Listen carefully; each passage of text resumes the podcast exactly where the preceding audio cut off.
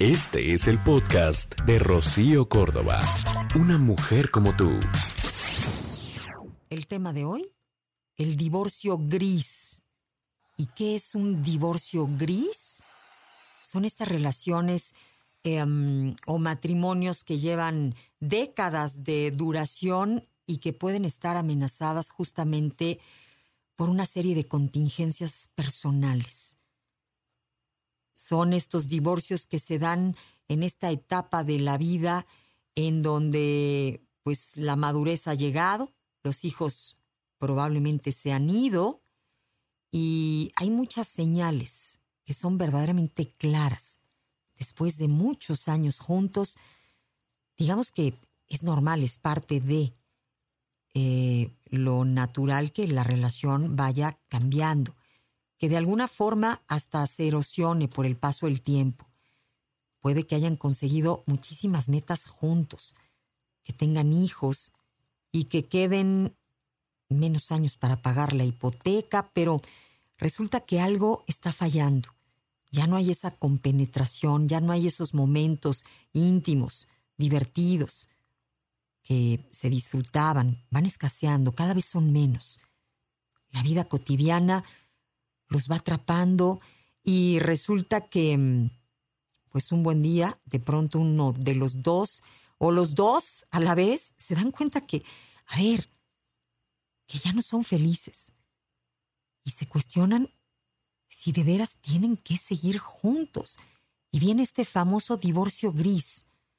Es un término que surgió de la Asociación Estadounidense de Personas Jubiladas y es ese que se produce a partir de los 50 años de edad en parejas que llevan muchos años juntos, toda su vida. Y es precisamente en esta etapa en donde pues hay muchas separaciones. Tienen vidas paralelas, se vuelven pues más compañeros que una pareja realmente emocionada. Este, por vivir, por seguir creciendo juntos. Ya no hay ese proyecto de vida. Lo que antes era amor, ahora es mera convivencia, donde había pasión, ganas, retos, hay aburrimiento, hay rutina, hay cansancio. Y hay muchas situaciones que pueden ir delatando justamente que esa relación nuestra está corriendo peligro. Hay unos que son más notorios que otros, pero hay personas que ya empiezan a hablar de yo en vez de ese nosotros que antes aplicaba. O puede que, fíjate qué fuerte, que ya ni siquiera hayan conflictos. Se habla de este síndrome del nido vacío. Y el nido vacío, digamos que hace como que se prenda la luz. Ya cuando no están los hijos, en la mesa, por ejemplo, ya no hay distractores, ya no hay quien haga la plática, ya es más evidente el silencio, ya también son más evidentes los espacios. Dicen que el divorcio también es una prueba de amor propio. Cada vez es más común esto del divorcio gris. Y el primero de los motivos es este aumento de la esperanza de vida. En los años 50, una persona vivía hasta los 60 años y un siglo antes apenas llegaban a los 40. Y ahora se vive hasta los 80 o incluso más. Si hacemos caso al mapa con datos del INE del 2021, vemos que hay personas, muchas personas, lugares en donde las personas llegan a vivir hasta los 85, 90 años. Y es por eso mismo que hay quienes se replantean en esta etapa de la vida, que hay quienes dicen la mitad de la vida.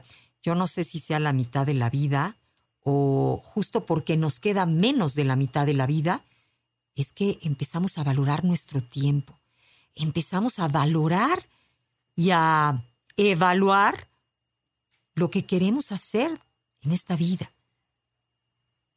Y vas echando ojito a la calidad de vida y de relación que tienes en casa. Normalmente las personas vamos haciendo planes, proyectos.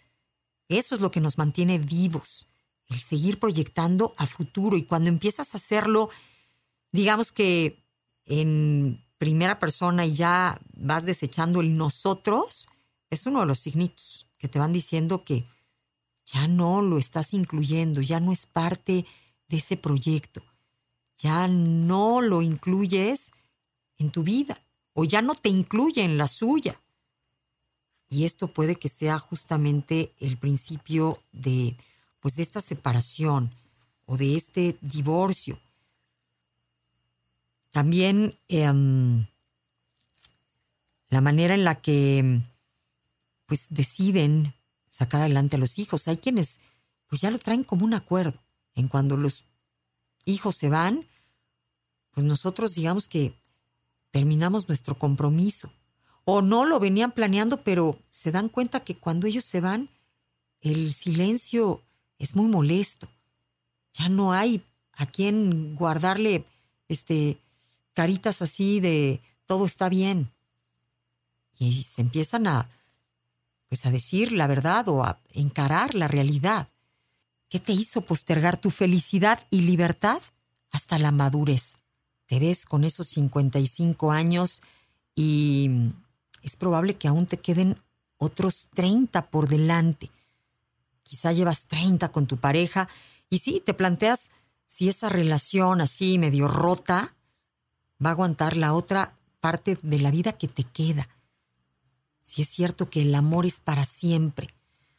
Y si la respuesta es no, por supuesto que hoy el divorcio, digamos que cada vez está más normalizado. Ya no es un estigma, ¿no? Como hace algunos años. Sabemos que se supera esta ruptura, que duele, duele muchísimo, pero, pero probablemente duela más la indiferencia por esos 30 años. La soledad acompañada es de las peores. Y no solo la indiferencia, las ofensas, las faltas, este, esa foto de familia muchas veces sale verdaderamente cara. Y el divorcio no es una tragedia.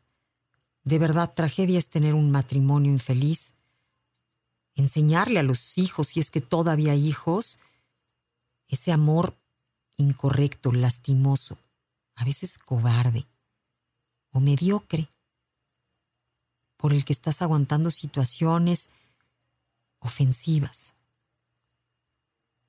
Hasta ahora nadie se ha muerto por divorciarse. No es fácil, es dolorosísimo y quien pasa por ahí te dice, ni a mi peor enemigo le desearía esto porque es duro.